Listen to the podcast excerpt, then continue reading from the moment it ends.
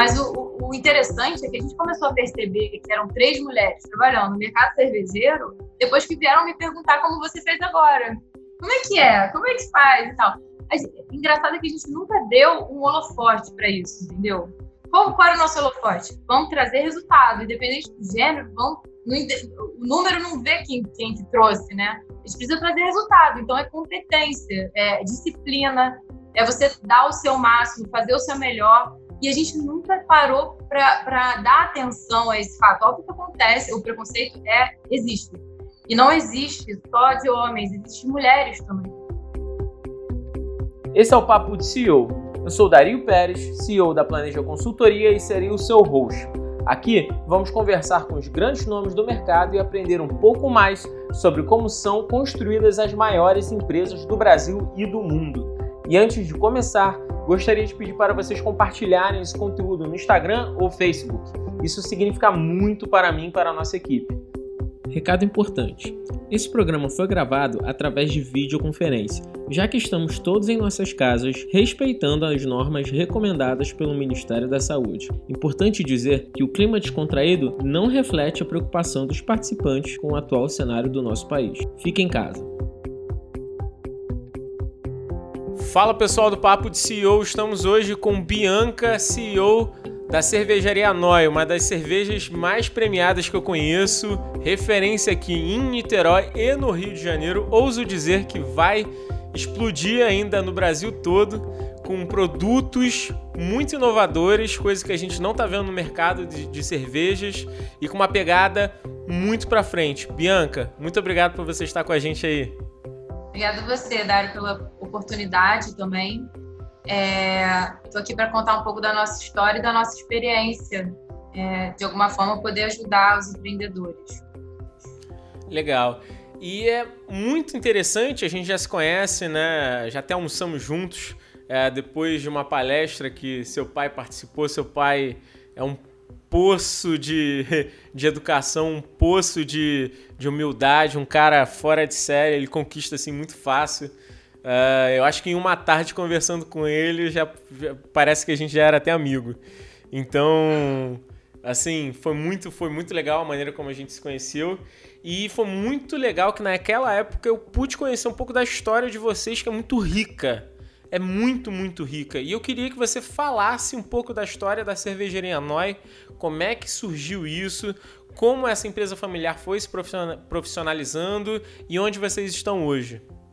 Então, para começar, é, eu gosto de falar que Noi é nós italiano, né? E, e esse o motivo do nome vem da história. Nossa família veio da Itália em 1891 como agricultores buscando melhores condições de vida, vem família mesmo, naqueles navios assim. Foram para o Rio Grande do Sul, é, onde continuaram com a agricultura.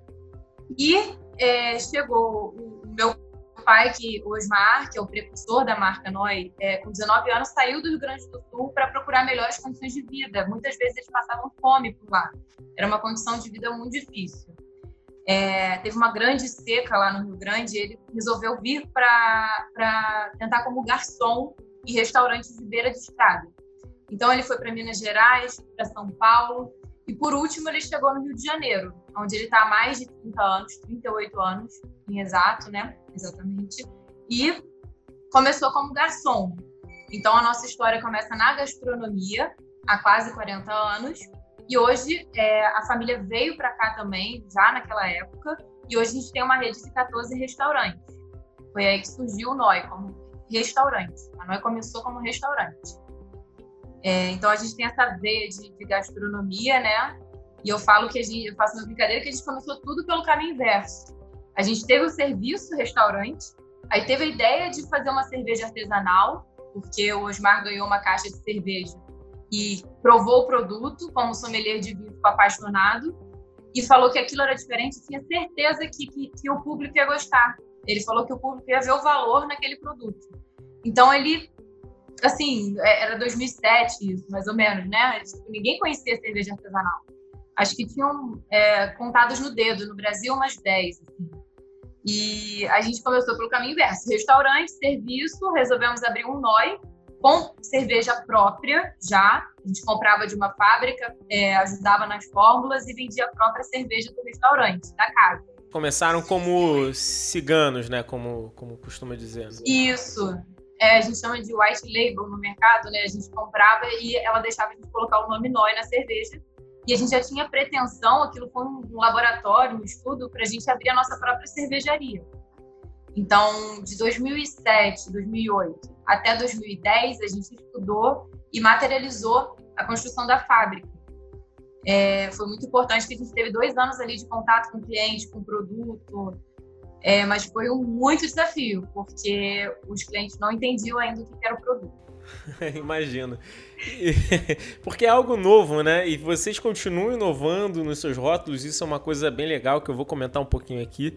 Uh, mas nessa história que eu achei mais legal é que vocês viram uma oportunidade ali, vocês já estavam na front, no front, né? Em contato direto com o cliente. Então, ao meu ver, eu acho que pode ser um caminho inverso, mas um caminho que talvez tenha te dado muito mais propriedade para criar o produto, para criar a cerveja. Eu, particularmente, não é, é puxando sardinha para o seu lado, mas eu gosto bastante da Noi porque realmente dá para ver que eles, que vocês têm é, um gosto muito peculiar de cerveja. É uma coisa realmente bem diferente que foge muito dessa coisa de produção em massa com qualidade é, de qualquer maneira, né? Então a gente como consumidor sente e, obviamente, vocês têm essa pegada porque vocês estavam lá na frente. Então, eu acho que esse caminho é, acabou sendo o inverso, como você disse, mas eu acho que acabou te dando uma vantagem competitiva é, se a gente comparar com outras cervejas, né?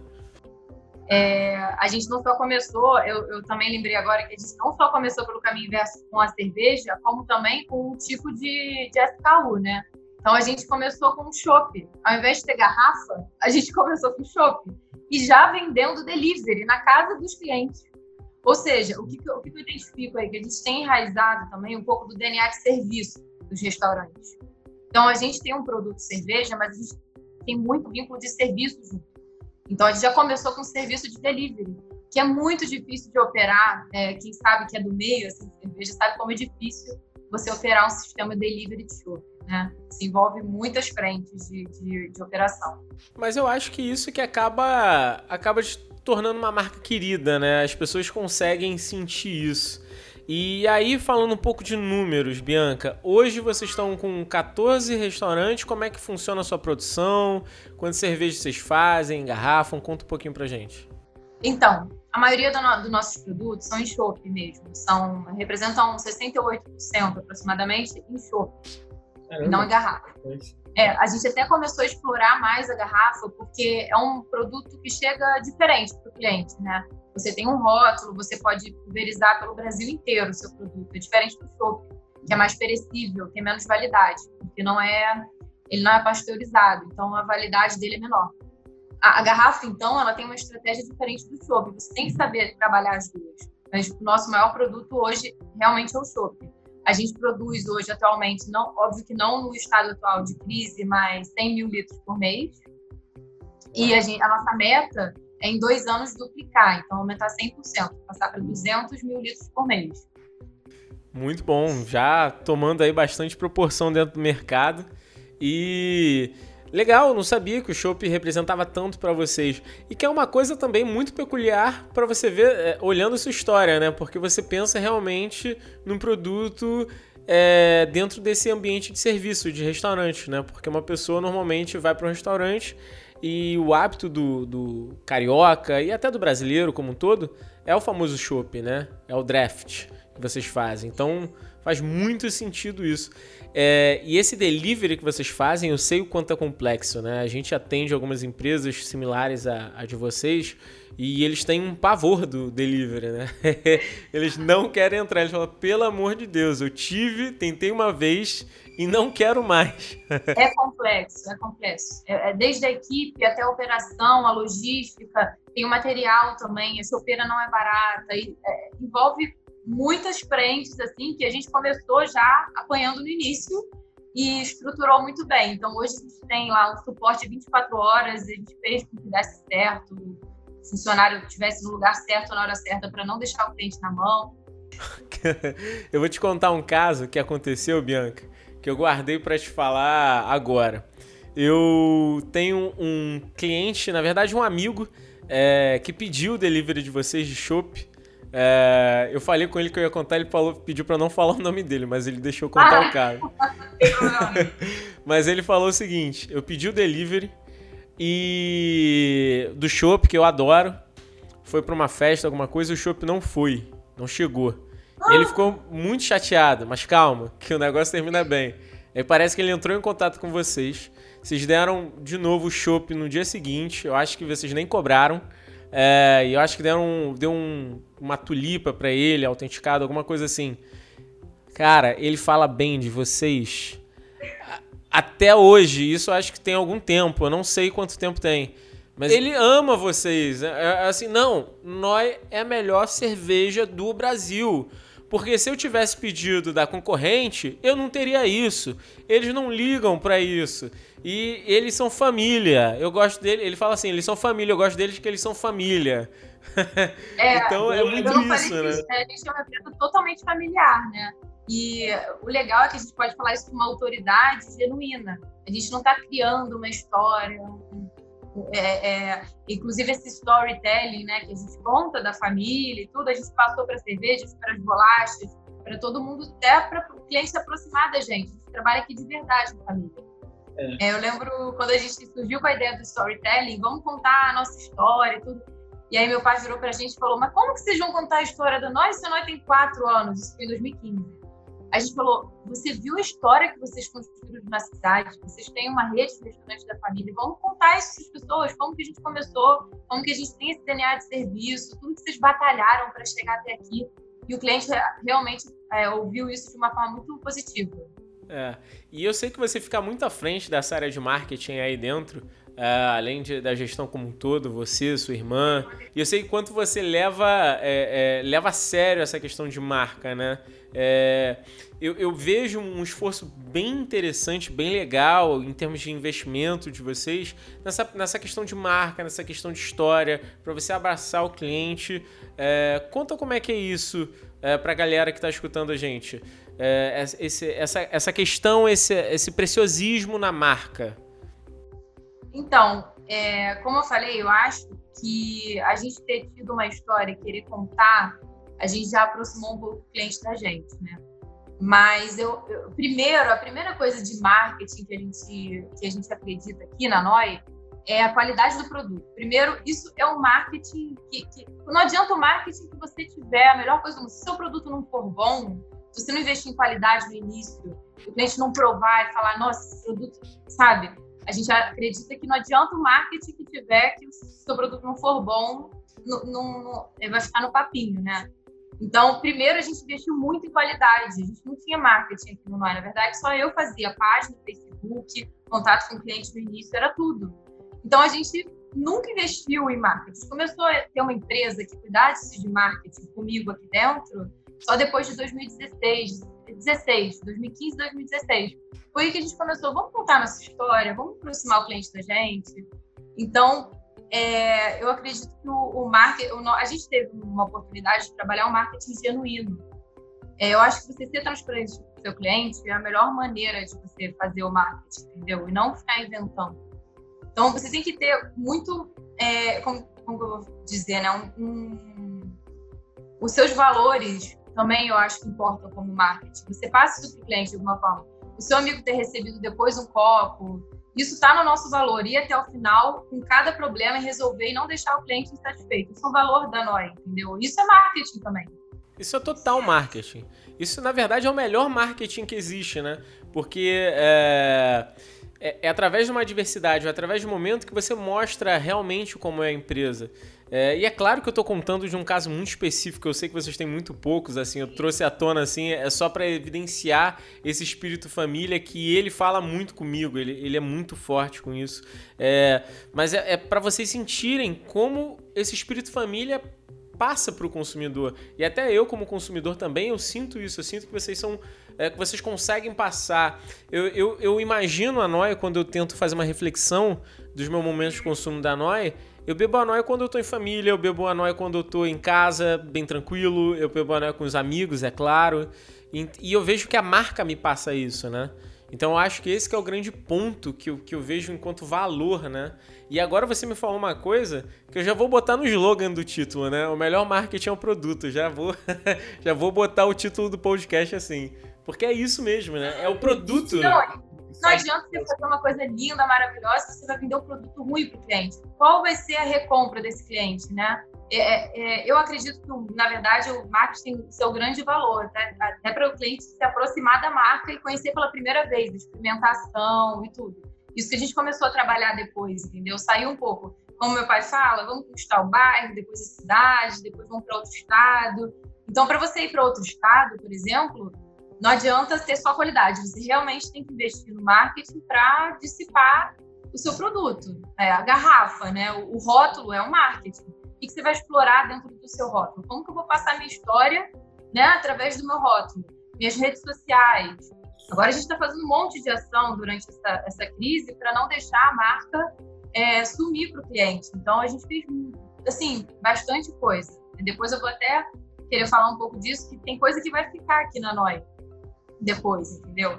Então, assim, além, a, a, no início foi a qualidade, a gente tem pessoas aqui de qualidade muito forte, mas a gente criou o NoiLab, que são experimentações de cervejas novas para o cliente. A gente tem a ferança Nossa, de serviço, que legal! Né? Essa herança de serviço aqui. E a gente tem um DNA de inovação também. Eu acho que inovação é marketing. Só que eu acho que está se tornando uma, uma competência quase necessária nas empresas de inovação, né? Inovação não é só tecnologia, inovação é você, no dia a dia, buscar maneiras novas de fazer as mesmas coisas. É, e, que isso facilite ou traga para o cliente e brilhe o olho do cliente. A gente usa muito isso, porque a gente brilha o olho pela marca, né? Então é isso que a gente quer passar para o cliente já embala aí falando do NoiLab. Isso é, é sinfonia para os meus ouvidos. Eu, na verdade, eu sei um pouquinho disso porque eu visitei vocês e eu vi. Vocês fizeram um tour comigo, eu vi lá o que, que vocês estão fazendo. Mas conta aí como é que é esse NoiLab, porque acho que isso daí é sensacional. É, o NoiLab é, é a gente todo mês, ou de dois em dois meses, criar cervejas novas fazer testes, levar para as casas Noi, que agora a gente tem oito casas, né? E tem uma que depois, agora, pós-Covid, também vai, vai abrir. A gente tem uma para abrir, que é uma novidade. Isso de primeira mão também, quase ninguém sabe. Tem obra, vai começar a obra quando liberar agora. E daqui a três meses a gente tem uma casa nova. Então a gente vai fazer o seguinte: eu vou fazer. Eu, eu já estava com vários planos, né, para esse ano, é, que só postergaram. É, ter uma área de Noilab em cada casa. E o cliente vai saber qual a cerveja de três em três meses, qual a cerveja nova da casa. Isso vai gerar para o cliente uma experiência diferente na casa nova. Então, assim, se eu sou uma casa de cerveja, eu tenho que, é, artesanal, né? Eu tenho que proporcionar para o cliente essas novas sensações, essa variedade. E aí isso pode ser também uma forma de eu conhecer se aquele produto é entre linha ou não. Eu só vou saber pelo meu cliente. Acho que a melhor maneira da gente também fazer o marketing é, ou entrar com um novo SKU é ouvir o cliente também, né? Então a gente não ouve o seu próprio cliente. Então eu tenho toda essa rede de restaurantes, eu, eu quero usar isso em prol disso, de ouvir o cliente de experimentações. Mas eu, eu acho que eu não citei para você um, um, dos principais reconhecimentos que a gente teve, viradas de chave, assim, muito grandes, muito importantes para gente, que hum. foi começar a ganhar prêmios. É, a gente criou a garrafa só para concorrer em concurso de prêmios lá em Blumenau.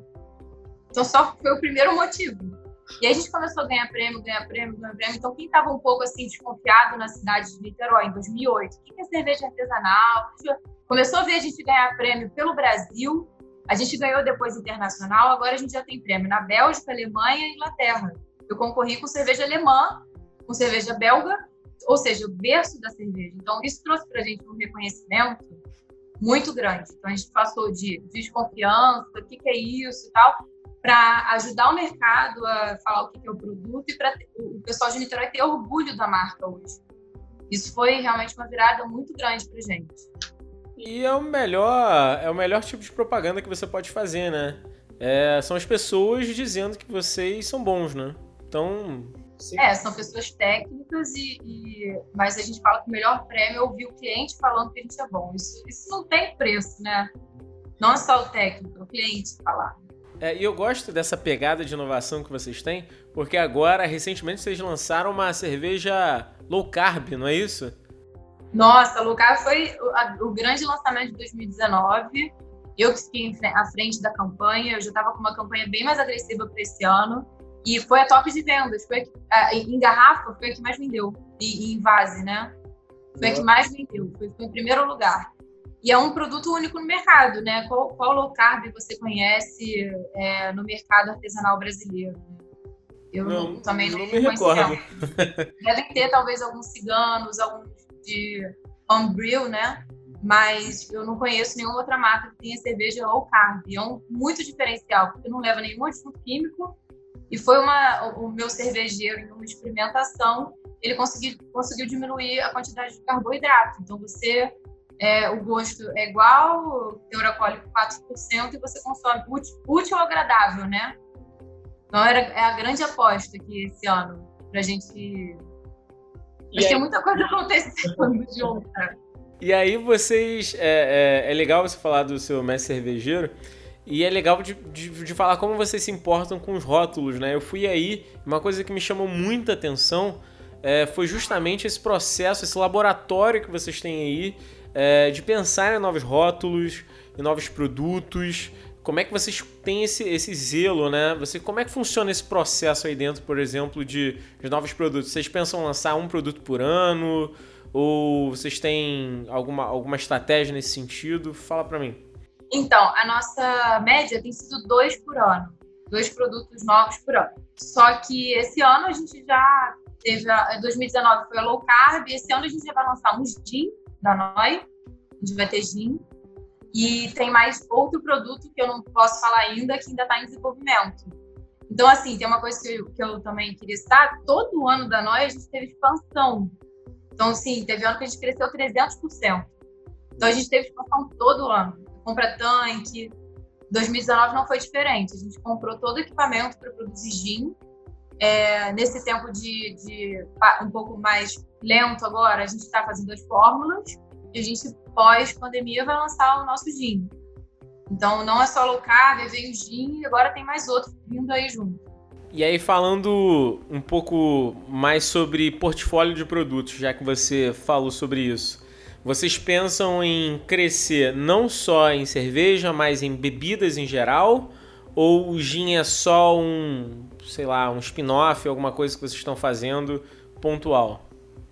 Então, eu costumo falar que a gente tem um portfólio de produto é muito democrático, né? A gente já tem desde a Pilsen, que pode parecer assim, ah, uma Pilsen simples no mercado, mas não, a gente manteve a qualidade de uma Pilsen durante um período de tempo de 10 anos. Aí eu volto para a qualidade, né? A gente tem um cervejeiro aqui muito tradicional, que foi ex trabalhou em grandes empresas por mais de 30 anos, por 30 anos, então, ele traz um know-how é, de aprender lá de baixo muito grande. Então, ele produz a nossa Pilsen, que é o Gilmar. E a gente tem o cervejeiro criativo, que é o Guilherme. Então, a gente tem a união dos dois, é muito importante aqui. Porque o Gilmar produz as tradicionais, que dizem que a nossa Weiss é fidedigna a uma Weiss alemã. Então, tem aquela... então a gente olha para cada parte do portfólio do produto com muito cuidado, né? Então, a gente tem a pessoa criativa, a pessoa tradição. Isso mescla muito bem. É, nós, a gente pretende sim avançar. Gin, a gente vai para outro produto agora, esse que eu não estou falando, mas a gente vai para outro produto sim. A gente não para aqui, a gente cria um e fala assim, qual vai ser o próximo? É um pouco de inconform, é uma inconformismo que a gente tem, eu acho. Acho que essa é a palavra. É, como você conheceu meu pai muito humilde, né? A gente nunca acha que sabe tudo ou que tá, ou que tá bom. A gente sempre acha, tem, tem a coragem de chegar e falar, não, o que, que a gente vai criar agora? é, o que, que, a gente vai criar de novo e que o cliente vai gostar, né? A gente tem que saber, não, não é pra gente que a gente cria, é pro cliente, né?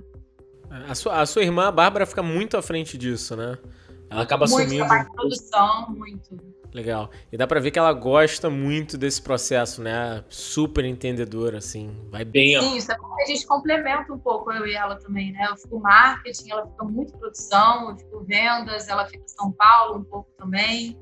E aí a gente se complementa bem também. Legal. E, e é interessante esse espírito familiar. Hoje de manhã eu estava conversando até com um consultor que a gente é muito amigo, ele é especialista em empresas familiares, e dá para ver que aí vocês têm uma, uma coerência, né? uma coesão muito forte familiar. Eu acho que isso dá muita, é, é, muita base né? para vocês poderem evoluir em conjunto, né? Porque no final das contas é uma família, né? A maioria das empresas, as pessoas não têm essa visão, né? Mas a maioria das empresas do Brasil são familiares, né? Na verdade, as empresas familiares que movimentam o Brasil. A gente, a gente tem uma visão muito errônea disso. É... Inclusive, são as empresas que mais empregam, diga-se de passagem. É... Então tem um, um, peso muito grande dentro do Brasil. E dá para ver. Mesmo, né? não sabem. É. E dá pra ver que vocês têm essa coesão muito forte, né? Vocês, vocês trabalham muito isso aí dentro, né?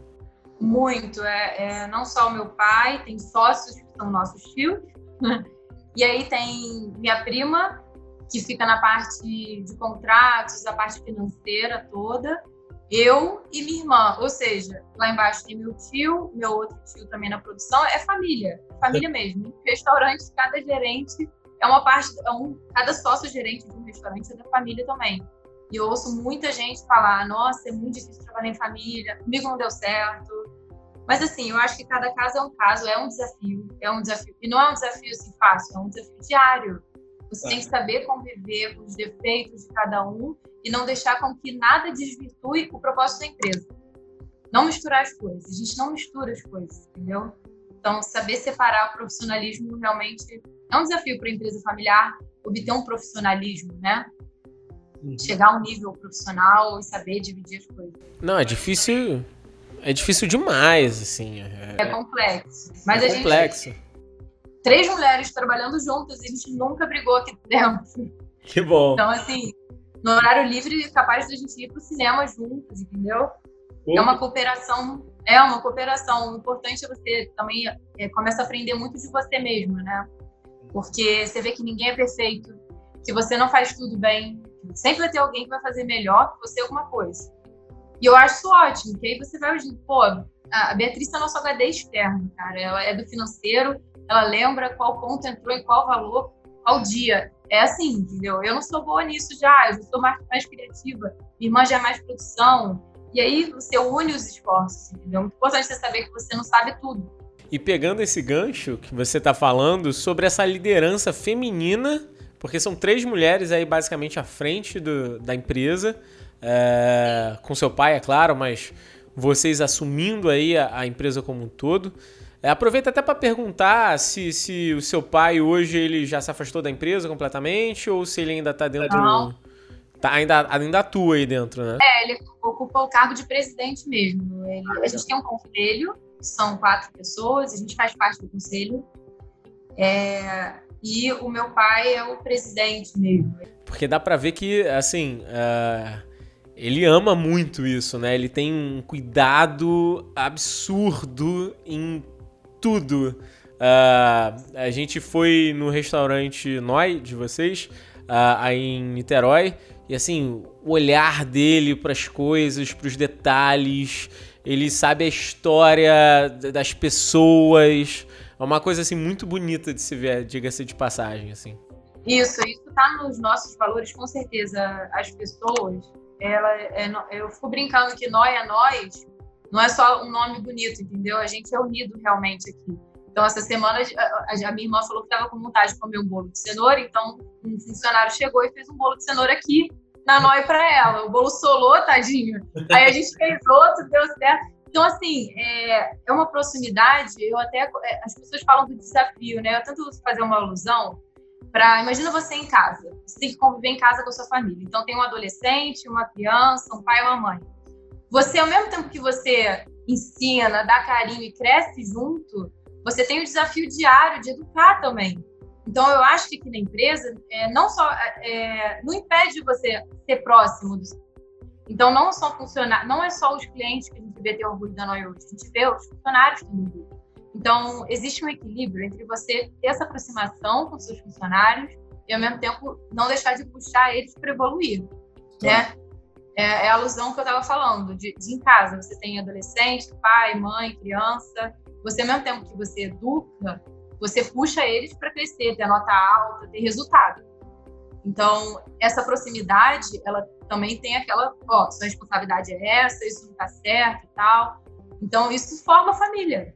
Precisa ser uma cultura, uma cultura é, de união, mas movida a resultado. Claro, no final do dia, vocês são uma empresa e precisam bater os objetivos, metas. Claro, é união, mas puxando, falando, olha só, isso aqui tem que, não é assim. É, então, tem que ser rígido também. A gente aqui pega, né? E aí, falando, uh, não posso deixar de citar que são três mulheres na frente de uma empresa fazendo a gestão em um mercado que não necessariamente é tão flexível quanto a isso, né? A gente está falando do mercado de cervejas, um mercado, é, é, de certa maneira, um pouco masculinizado por algumas indústrias, né? E aí vocês vêm com uma cerveja diferente, uh, com produtos diferentes, com cerveja low carb, com cervejas premiadas e também com uma liderança totalmente diferente.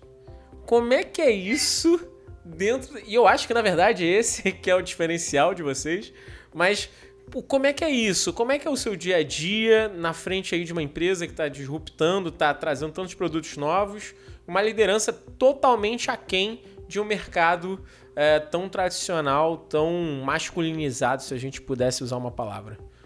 É, o, o, legal é que a gente fez uma rede de apoio aqui, eu, Beatriz e Bárbara, nós três, a gente discute muita coisa para ser justo na tomada de decisões. Mas o, o, interessante é que a gente começou a perceber que eram três mulheres trabalhando no mercado cervejeiro depois que vieram me perguntar como você fez agora. Como é que é? Como é que faz e tal? Engraçado é que a gente nunca deu um holofote para isso, entendeu? Qual, qual era o nosso holofote? Vamos trazer resultado, independente do gênero, no, o número não vê quem, quem que trouxe, né? A gente precisa trazer resultado, então é competência, é disciplina, é você dar o seu máximo, fazer o seu melhor. E a gente nunca parou para dar atenção a esse fato. Olha o que acontece, o preconceito é existe. E não existe só de homens, existe mulheres também. Sim. Então, eu já sofri preconceito aqui através de mulheres. Eu, eu comecei com 20, 21 anos aqui, tem 10 anos. É, então, eu já ouvi mulheres falando: ah, vamos fazer uma matéria, me, me fala tudo e tal. Eu tinha 22 anos. Aí eu fazia entrevista com ela sobre a marca, sobre tudo, e no final ela falava: tem alguma pessoa mais velha para botar com você na foto? Ou um homem para a gente botar junto da empresa, sabe? Então, uma própria mulher me falar isso, eu carreguei isso, eu tinha 22 anos, eu nunca esqueci isso. Uma, uma marca, né? Está na sociedade, isso está na sociedade, mas através da competência, de, de foco no resultado, tudo, a gente foi encarando isso de uma forma muito profissional. Óbvio que a gente criou uma postura diferente, sim. A gente criou uma postura, a gente trabalha no meio de cerveja. Eu tenho uma cerveja com meu nome. E eu sempre servi no balcão em eventos. Então, assim, pessoa vendo crachá, Bianca. Ah, tem Bianca ali, Bianca cerveja. Então, assim, eu, eu, eu fui levando de uma forma. eu fui levando de uma forma. Criar a minha postura profissional já é uma. Já diz que eu tive que criar uma postura devido a isso, né? Então, existe, é real mas a gente resolveu ir pelo caminho de focar no resultado e não dar o holofote para isso. Mas que bom, porque no final do dia o que importa é realmente o resultado, independente do gênero, você está passando uma mensagem sensacional, que isso não importa, é relevante, a gente não precisa dar holofote para isso, no final do dia é entregar como qualquer outra pessoa. Essa é a melhor mensagem que você pode passar. É, parece simples, né? Mas eu, eu sou uma pessoa muito prática. Eu falo realmente. A minha experiência é essa, eu não tenho que inventar, né?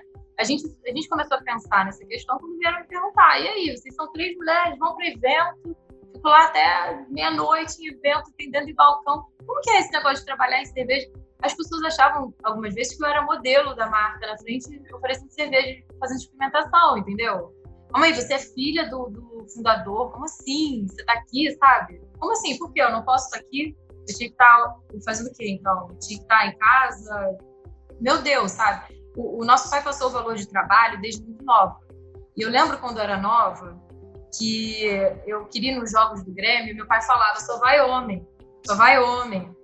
Não vai não, só vai homem, vai ter o jogo do Grêmio. Eu falava: não, eu vou, eu quero o meu time, eu vou. E meu pai deixava a gente ir. Já fui muito mais fanática. E entrou o NOI né, na minha vida e eu realmente não consegui focar tanto mais no futebol. Eu até jogar futebol eu fiz, Eu fiz um time de futebol aqui em Niterói e a Noi patrocinava o uniforme. Chamava Pelada FC. Que legal! muito bom, muito bom. É... Que bom. É, eu sou Flamengo, não sou Grêmio, né? Sou o melhor time do Brasil, mas isso é, é outra história. bom, muito legal é ver, ter essa visão. E agora falando um pouco de, é, de visão de futuro. É, falando sobre Noi, o que, que, você imagina em termos de visão de futuro? Aonde vocês almejam chegar? É, e o que, que vocês estão trabalhando para alcançar esses objetivos? Então, é, voltando um pouco até na questão do marketing, você disse é, o que representa muito marketing na NOI, né?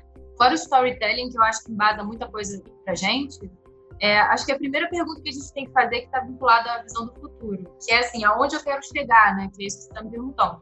Se eu não souber onde eu quero chegar, quais, quais são as estratégias de marketing que eu vou ter para nortear o meu objetivo? Então, primeiro tenho que saber o meu objetivo. O da NOI, é, além de dobrar a produção, a gente quer chegar a um reconhecimento nacional, a gente quer chegar a nível nacional. É, de uma, não é de uma hora para outra isso, é uma construção. Então, a gente quer chegar a nível nacional é, com produtos reconhecidos através de prêmio, mas também pela qualidade. Então, tem toda a preocupação do, produto chegar bem para o cliente, né? E a gente conseguiu um feito. A gente chegou a. A gente hoje é a cervejaria artesanal mais premiada do Rio de Janeiro. Tá vendo como esse objetivo de, de, o meu marketing verdadeiro, que é, eu sou mais artesanal, mais premiado no Rio de Janeiro, pode me dar uma, uma repercussão nacional, pode me ajudar no meu objetivo. Claro. Então eu não busquei esse número à toa. Isso foi um estalo, assim, a gente já era antes de falar. Do nada, ano passado, eu cheguei e falei, calma aí, qual outro artesanal do Rio tem a quantidade de prêmio que a gente tem? Vou contar isso, vou contabilizar. Aí peguei umas autoridades de cerveja de mercado, sommeliers, e começou a somar quando viu. Eu tenho o dobro, triplo do que a segundo lugar tem. Então, eu vou, é, é, nosso objetivo é ser reconhecido a nível nacional, com certeza, e cresceu 100% em dois anos. Mas eu acho que o mais forte e o desafiador é, é sempre inovar, sempre inovar. Então, nosso objetivo é aumentar a nossa quantidade de portfólio de produtos, sair um pouco da cerveja também, inovar, impactar o cliente é, e também passar a nossa história através do produto. Isso é um desafio, né? A gente quer passar a nossa história através do produto, a nossa história de humildade, de coragem, e que a gente fez para chegar até aqui, que a gente é familiar, entendeu? Então, isso acho que é um objetivo também, uma visão que a gente quer de futuro. Legal. Dobrar em dois anos, muito bom. Acho que é bem claro e, e automaticamente isso acaba reverberando para os seus negócios. E essa pegada de inovação que eu acho fantástico, eu acho que na verdade é o que mais é, acaba chamando a atenção enquanto empresa. É, e o mais legal que você citou lá no início é que essa inovação não só se dá é, em termos de tecnologia, inovar não é só isso, né? Vocês inovam em cada, em cada tipo de, de produto novo, de, de, de gosto, de paladar, de rótulo, uma coisa que vocês é, trabalham muito bem. E aí eu queria também dizer sobre a experiência, né? Porque vocês pensam muito na experiência é, do, do consumidor. E aí eu não sei se você também vê dentro do seu plano de longo prazo a questão dos restaurantes, né? Que eles têm uma força muito grande de marca. É, a expansão se dá em termos de distribuição ou também de serviços? Como é que vocês estão vendo esses dois, né? Porque são muito complementares, mas caminhos que em algum momento podem ser diferentes, né? Então, é, a gente já tava com, a gente já vai abrir um nó novo, né? Então isso já está acontecendo. Uhum. Só que a situação é a seguinte: a gente só tem que saber como que vai acontecer para estar tá, é, vinculada a esse objetivo principal nosso, né? Porque se eu quero abrir mil restaurantes para o Brasil, é diferente do meu objetivo principal, que é chegar como cerveja reconhecida no Brasil inteiro. Então, não é restaurante de cerveja que, eu, que é o meu objetivo, é chegar com reconhecimento nacional com a cerveja. Agora, os três últimos modelos, é, é, eu acho que a resposta é não, não, não vamos abrir. Não é essa a resposta. A resposta é qual o modelo ideal que vai estar de acordo com esse objetivo. Então, é, os últimos três nós que a gente abriu foram nós Tijuca, que já é um modelo franquia, é, Nós Bondinho, que também não, não é, é, também é franquia, e o Nós Norte Shopping, que é a próxima novidade, eu acho que não tem problema eu falar aqui, A gente Legal. vai abrir no nosso shopping, no modelo novo deles, e, e já está, inclusive, andando tudo lá. Então, assim, são três modelos só de cerveja, não tem comida. Talvez esse seja um modelo que esteja mais a par do nosso objetivo atualmente, que é ser uma marca reconhecida a nível nacional, mas a gente ainda está naquela visão, assim, cidade, bairro, a gente está na cidade do Rio de Janeiro com esse modelo. Então, esse ano já tem nós novo aí nesse modelo. Legal. Sempre reverberando a, a marca e a cerveja, que no final das contas é o objetivo. Sim, a experiência. Espaço para nós leve, a pessoa conhecer, isso é experiência. Você tomar num copo diferente, eu estou aqui tomando água nesse copo, muda a experiência de consumo. Muda a experiência de consumo. A experiência do, de quem ganha um copo, um copo tem um valor para o cliente, é uma coisa incrível né? Muda a cerveja, parece muda o gosto, muda. A gente é, é uma experiência diferente. Então, os nossos restaurantes são um desafio também. A gente tem agora toda esse, essa quantidade. Eu criei um grupo para administrar esses restaurantes, que também foi um desafio para mim. Eu estou nesse projeto desde 2016, dezembro de 2016. Fiz uma equipe para gerir todos os restaurantes com o padrão da marca. O padrão é, é, é igual à qualidade, que é igual ao marketing, né? mas o principal é padrão igual a qualidade, não tem jeito. Então a gente abriu um NOI, abriu um NOI, abriu um NOI, abriu um NOI, não tinha uma unidade administrando isso. Eu peguei esse projeto e eu comecei a cuidar. Então eu, eu li um artigo muito interessante, o título se chama Como as restrições, as restrições da pandemia estão impulsionando o desenvolvimento de soluções criativas. E ele diz que a necessidade é, é uma mãe da invenção, né? é, que a criatividade é, vem de limites e não de liberdade. Na verdade, um comediante, John Stewart, disse isso, que, é, que a criatividade vem de limites e não de liberdade. Então, eu estou usando esse tempo para reinventar a forma de vender, de experiência, de, assim. Só que o mais importante é que eu acho que a gente está num momento de super consumidores. Super consumidores. O cara já chega no seu restaurante sabendo, às vezes, mais do seu produto que o seu garçom sabe porque ele já leu antes do estilo e tal, tal. E às vezes faz até um teste com o seu garçom. Então, é, é, essa estrutura para gerir isso tudo é para manter toda essa informação circulando para eles também. E ouvir os funcionários é muito importante, né? Uma vez um garçom chegou para mim e falou assim: pô, eu tô ali pensando como que eu vou treinar. Né? A gente tem mais de 400 funcionários na rede, não da Noia, mas da família, mais de 400. Como que eu vou chegar para esse pessoal e vou passar informação sobre o produto? Vou botar uma pessoa para palestrar lá na frente? Não é assim, né? O pessoal é, fica full time trabalhando, muito salão, tem que respeitar os horários e dias do restaurante. E aí chegou um garçom para mim e falou: Poxa, Bianca, eu não conheço a fábrica, sabia? Meu sonho era conhecer a fábrica. Trabalha nove anos na Noi com a gente. Hum. Falei, gente, eu vou fazer um programa de treinamento na fábrica. Então, assim, é, esse super consumidor não pode chegar e, e, meu garçom não pode saber do produto, sabe? Então, os desafios com os restaurantes são grandes. O serviço pode, é, vincula totalmente a marca uma só para o cliente. Total. Total. A marca é uma só. No final, ele consome a Noi, independente do tipo de consumo dele, né? Sim. Muito legal. Então, é um desafio mesmo. Legal. Bianca, o papo é, está sensacional, muito bom. É legal você trazer essa visão aí é, pra gente do tipo de gestão que você aplica, das inovações que você gosta de, de empregar dentro do seu negócio, do tipo de liderança que você gosta de atuar. É, falando, só pra gente finalizar, a gente podia ficar aqui o dia inteiro. é, o que, que você vê uh, no mercado aí brasileiro em termos de cerveja?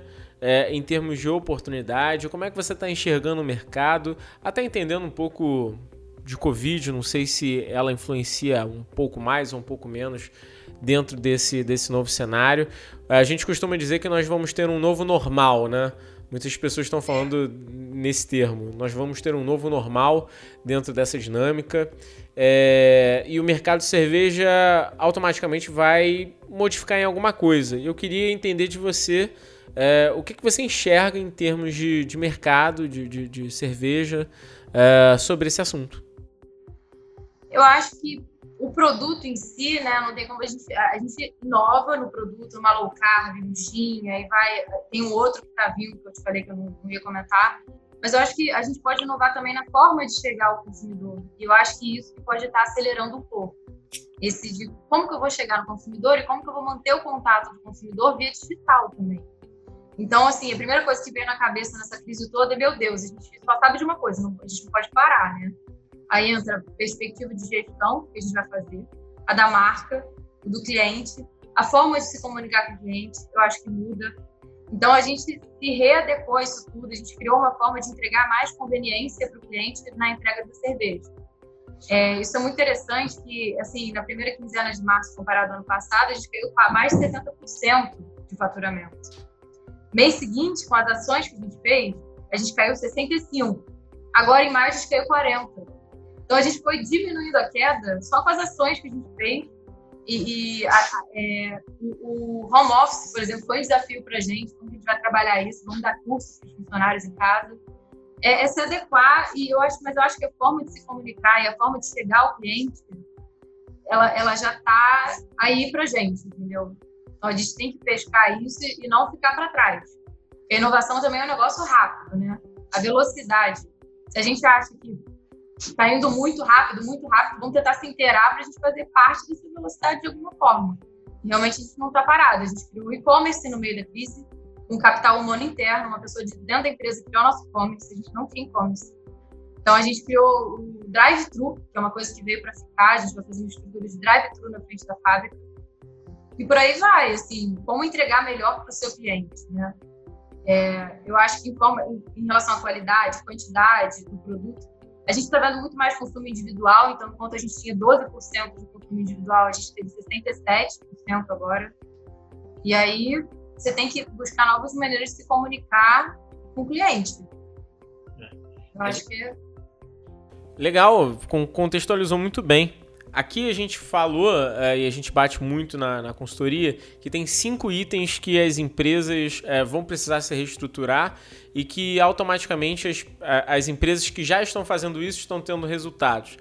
Que ah, é tra... saber quais são. Legal. O primeiro item é a flexibilidade de custos. As empresas que conseguem trabalhar com uma alta flexibilidade de custos, trabalhando com ativos alavancados, se dão melhor. O que é um ativo alavancado? É, são ativos que não necessariamente pertencem a você, mas que você usufrui de alguma maneira. Por exemplo, o Airbnb, que tem é uma rede de hotéis e não tem nenhum hotel. Ela se utiliza de ativos de outras pessoas para poder trabalhar o seu negócio. Isso dá uma flexibilidade de custo maior além de trabalhar melhor com os fixos e variáveis, né? Sempre trabalhar um pouco mais em variáveis para poder é, alavancar os negócios. O outro item que a gente fala sobre portfólio de produtos. As empresas que mais estão indo bem têm um portfólio de produtos bem diversificado.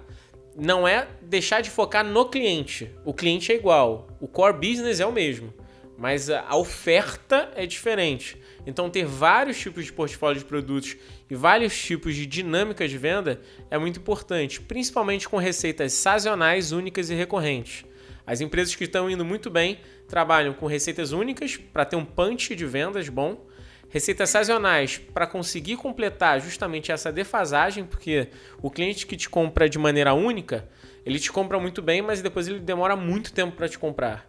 Então, ter receitas sazonais são importantes e as receitas recorrentes que têm menos margem, mas que conseguem pagar a tua operação, faz muito sentido.